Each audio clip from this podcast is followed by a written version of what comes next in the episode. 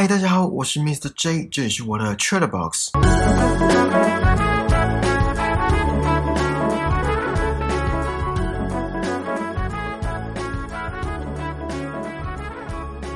不知道大家有没有看过《Black Mirror》黑镜这部第一季出来之后就震撼全球的英国影集？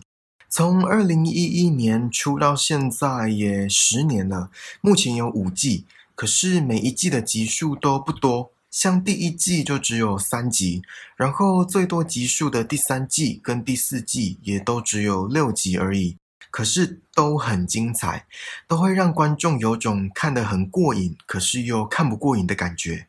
诶我在讲什么？我的意思是说，在看的当下很过瘾。可是因为集数很少，所以看的还不够过瘾。既然现在疫情还没稳定，那就配合防疫，没事就待在家看看这部。不管在什么评分网站，比如说在 IMDB 或是在 Rotten Tomatoes 烂番茄，都有很高分的水准，而且得了无数奖项的作品。然后 Netflix 有，我相信 Netflix 应该是大家宅在家的好伙伴吧。好，我离题了。Charlie Brooker，也就是这部影集的创作者，有人说他是悲观主义者，有人说他是讽刺作家，也有人说他是喜剧演员。他专攻的议题包含文化、社会、政治、科技等等。这部影集之所以称为《Black Mirror》黑镜，是因为 Charlie Brooker 这位创作者。他认为，像是电视、手机、平板或是类似的电子产品，关掉之后，荧幕就像是一面黑色的镜子，而且是冰冷的、令人恐惧、不寒而栗的镜子。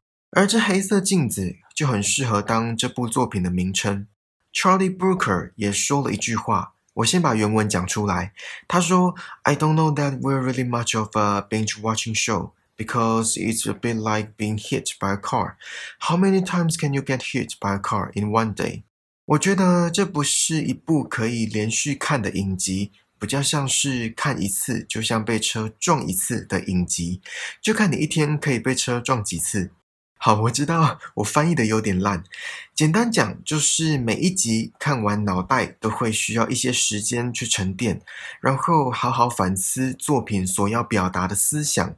消化这整集所释放出来的庞大资讯量，再对应到现实生活中。所以，当一个人一口气看完一整季，甚至是一口气看完五季，那就有点可惜。黑镜这部影集的题材还蛮多的，有反乌托邦，有未来科技，有心理惊悚，有人性黑暗，有黑色幽默，甚至是没有幽默，只有暗黑的题材。还有偏执的社会议题等等，每一集都是单元剧，也就是说每一集都没有什么关联，故事都是各自独立的，所以可以跳着看。演员也很少有重复。我相信应该很多听众都看完了啦。还没看过的听众，如果真的要我挑一部推荐让你们入坑的话，你们可以先看第一季的第一集，名称叫《国歌》。这集的内容很重口味，也很令人醒思。我就先不爆雷了，之后有机会的话再来跟大家聊聊这集。可是不是只有这集好看啦，其他集也都很精彩。然后今天不是要讲第一季的第一集国歌，今天是要跟大家聊聊，也是网络一面好评的作品，第二季的第二集，名称叫《White Bear》白熊世界。我先大略讲一下剧情。没看过的听众想先看的，可以在这里按暂停。好，剧情是这样的：一开始的镜头是在一位刚醒来而且头痛欲裂、面容憔悴的女生，一睁开眼看到双手手腕绑着绷带，眼前的荧幕出现一个几何图形，有点像在俄罗斯方块会出现的图案。重点是他完全不记得发生什么事，看到脚下散落一地的药丸，更让女主角困惑。看向窗外也没得到解答。他随即下楼喝了一口水，看到一张小女孩的大头照，就夹在她跟一位很显然是她男朋友的合照的相框里。他拿起那张小女孩的大头照，穿上衣服跟鞋子，就茫然的往外走。一走出去，发现其他人都拿着手机对着他，可是都没跟他说话。直到有个人下车后做事要开枪，他才一路狂奔，遇到一位正在加油的女生跟他的同伙。经过一阵扭打之后，男伙伴牺牲了。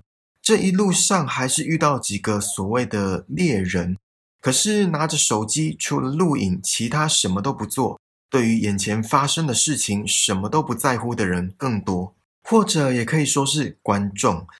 那位加油的女生也开始说明这令人无法置信的情况。两人决定去南方破坏电信的讯号台，殊不知落入坏人手中。逃脱之后，成功来到控制室。可是其他猎人也来到同样的地方。就在最后，女主角抢过猎人的枪，开枪之后，射出来的是一堆彩带，同时后面的墙壁也顿时敞开，迎来的是好几排的观众席。仿佛这一切都在计划中。女主角最后才知道，她自己才是杀人魔，应该说是杀人魔的共犯。而她一整个逃脱的过程中所握着的那张小女孩的大头贴，正是受害者，并不是她所认为的女儿。在她男朋友凌虐那位小女孩的同时，她并没有出手相救，反而拿起手机录影。这也是为什么她的片段记忆会有那位小女孩的录影画面，而影集当中一开始荧幕上闪烁的几何图形，正是她男朋友脖子背后的刺青图案。女主角被绑在椅子上游街示众，忍受被谩骂侮辱性字眼，还有被丢东西的屈辱，最后被带到一个小房间。眼尖的听众应该都有发现到，这个小房间就是跟片头一开始一样的房间。到这里也应该知道这一切到底发生什么事了吧？其实这是一间名为 White Bear Justice Park 白熊正义乐园的一个地方，而那位女主角也可以说是那位共犯，是这整部秀的核心人物。其他那些猎人啦、加油的女生啦，还有那位牺牲的男同伙，都是这个白熊正义乐园的工作人员。而那些拿着手机只顾着录影，其他什么都不做的观众，正是买票入场的观光客。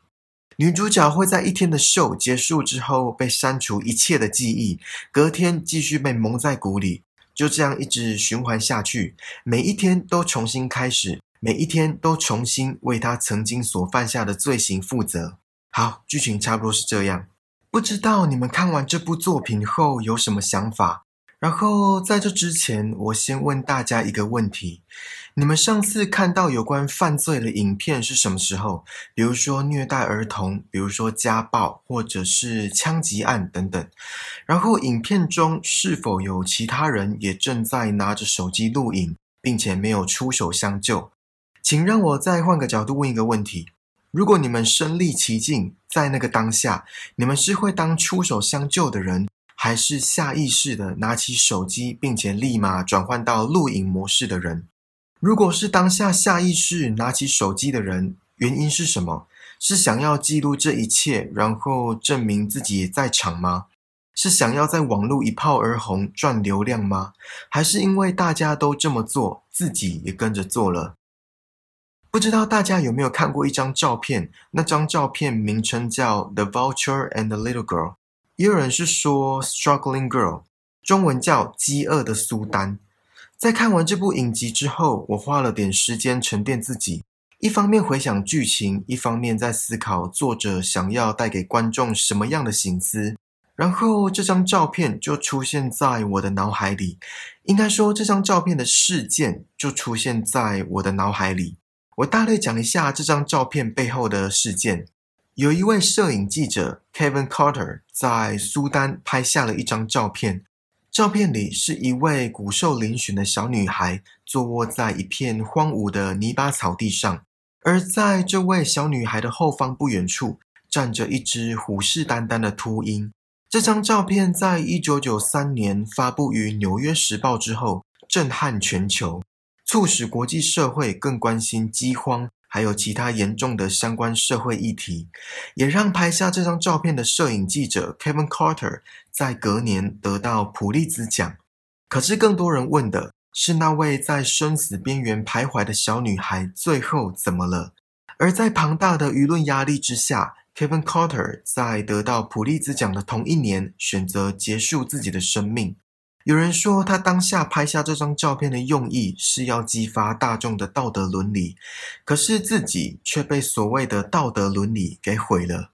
我有看到国外的网站说，那位摄影记者在拍完照之后，给了小女孩一些水跟食物，把秃鹰赶走以后就离开了。不管在一九九三年的那个当下，以及之后发生了什么事，我们都应该试着去思考，做一件事情的出发点是什么。其实现在的新闻或其他媒体也都会报道所谓的摄影者出手相救的议题。之前 BBC 的摄影团队到南极拍摄企鹅的生态，有一群企鹅因为地势险峻，所以为了求生存，不得已要抛下小企鹅继续前行。摄影团队当下评估之后，选择出手相救。有人说这是在干预大自然的运作，也有人说人类每天都在干预大自然了，这些干预不算什么，这是好事。这句话讲的也有道理。好，我们回到白熊世界，女主角因为之前所犯下的罪行，所以每一天都在承受她对那位受害的小女孩遭遇过的痛苦。也就是小女孩在被杀害的同时，旁人没有出手相救，而是从中录影的这个痛苦。现在，请你们想一下，在还没到片尾，我们都以为女主角是受害者，一方面被猎人追杀，一方面被旁观者无视，在这整个过程，难免会让观众产生同情心。想说怎么都没有人要帮助他，尤其是那些猎人，就好像看不到旁观者一样，一心只想对女主角动手。这一切实在是太不合逻辑了。可是，在整部片看完之后，你们还会释放出同情吗？在知道女主角曾经犯下令人发指的罪行之后，你们还会释放出怜悯吗？在播出那段新闻片段时。女主角无法置信自己的所作所为，甚至感到非常羞愧。如果是这样，是否可以认定她已经是另外一个人了？如果可以这么认定，那她还会是有罪的吗？如果是无罪的，那这些一而再、再而三、每天上演的痛苦，还是她应得的吗？然后再想想另外一个层面，那些所谓的观众。那些购票入场，然后在整个过程中把被删除记忆、对自己的过往一无所知的女主角所受到的痛苦当做娱乐看待的旁观者，这些人的行为是适当的吗？是否也诉诸精神上的暴力与折磨？这几个问题都很值得让人反复思考。好，刚刚那些问题都太沉重了，我来分享一个我承认很自以为的误会，希望可以缓和一下凝重的气氛。就是我在看影集的途中，我以为女主角最后其实是一只白熊，没错，就是动物的那个白熊，所以影集名称才会是 White Bear。这样想是不是算有逻辑？哎，有吧？然后被一个拿枪的猎人追杀，而其他人类就在旁边拿着手机看戏，目睹并且记录这一切。虽然这在剧情带到加油站的女生之后就被否定掉，可见我的想法有多天马行空。好，这是题外话。其实，在整部剧有几个小地方可以看出端倪，比如说加油站的女生一直问女主角：“真的什么都不记得了吗？”反复确认女主角真的不记得，好让整场秀可以顺利的进行下去。还有最后游街示众，有一个布条写说一块海绵两英镑，就已经暗示着这一切不是所看到的这样。不过真相大白还是要等到片尾才知道。看过的听众应该都知道，不止今天讲的这部《白熊世界》，黑镜的其他作品很少给观众一个所谓的交代，或者应该说结论。作者常常留给观众的是一季又一季的重击，还有一层又一层的反思，而且是开放性的反思。就像刚刚提到作者所说的，“It's a bit like being hit by a car”，看完就像被车撞一次一样。还问说，How many times can you get hit by a car in one day？你一天可以被车撞几次？而且看完之后，不免俗的会把自己带入剧中所有的角色。如果自己是女主角，是否会觉得这一切是自己应得的？就算对于自己曾经所犯下的罪行毫不知情。如果自己是观众，是否会觉得这一切是女主角应得的？那在现实生活中呢？我们是否也曾经当过旁观者的这个角色？这些答案就留给大家自己思考吧。好啦，这次的 Chat Box 就到这里喽。希望你们还喜欢今天追剧闲聊的内容，请记得帮我订阅这个节目，然后打星评分留言，并且分享给身边可能对 Black Mirror 黑镜，还有今天讲的这集 White Bear 白熊世界感兴趣的朋友。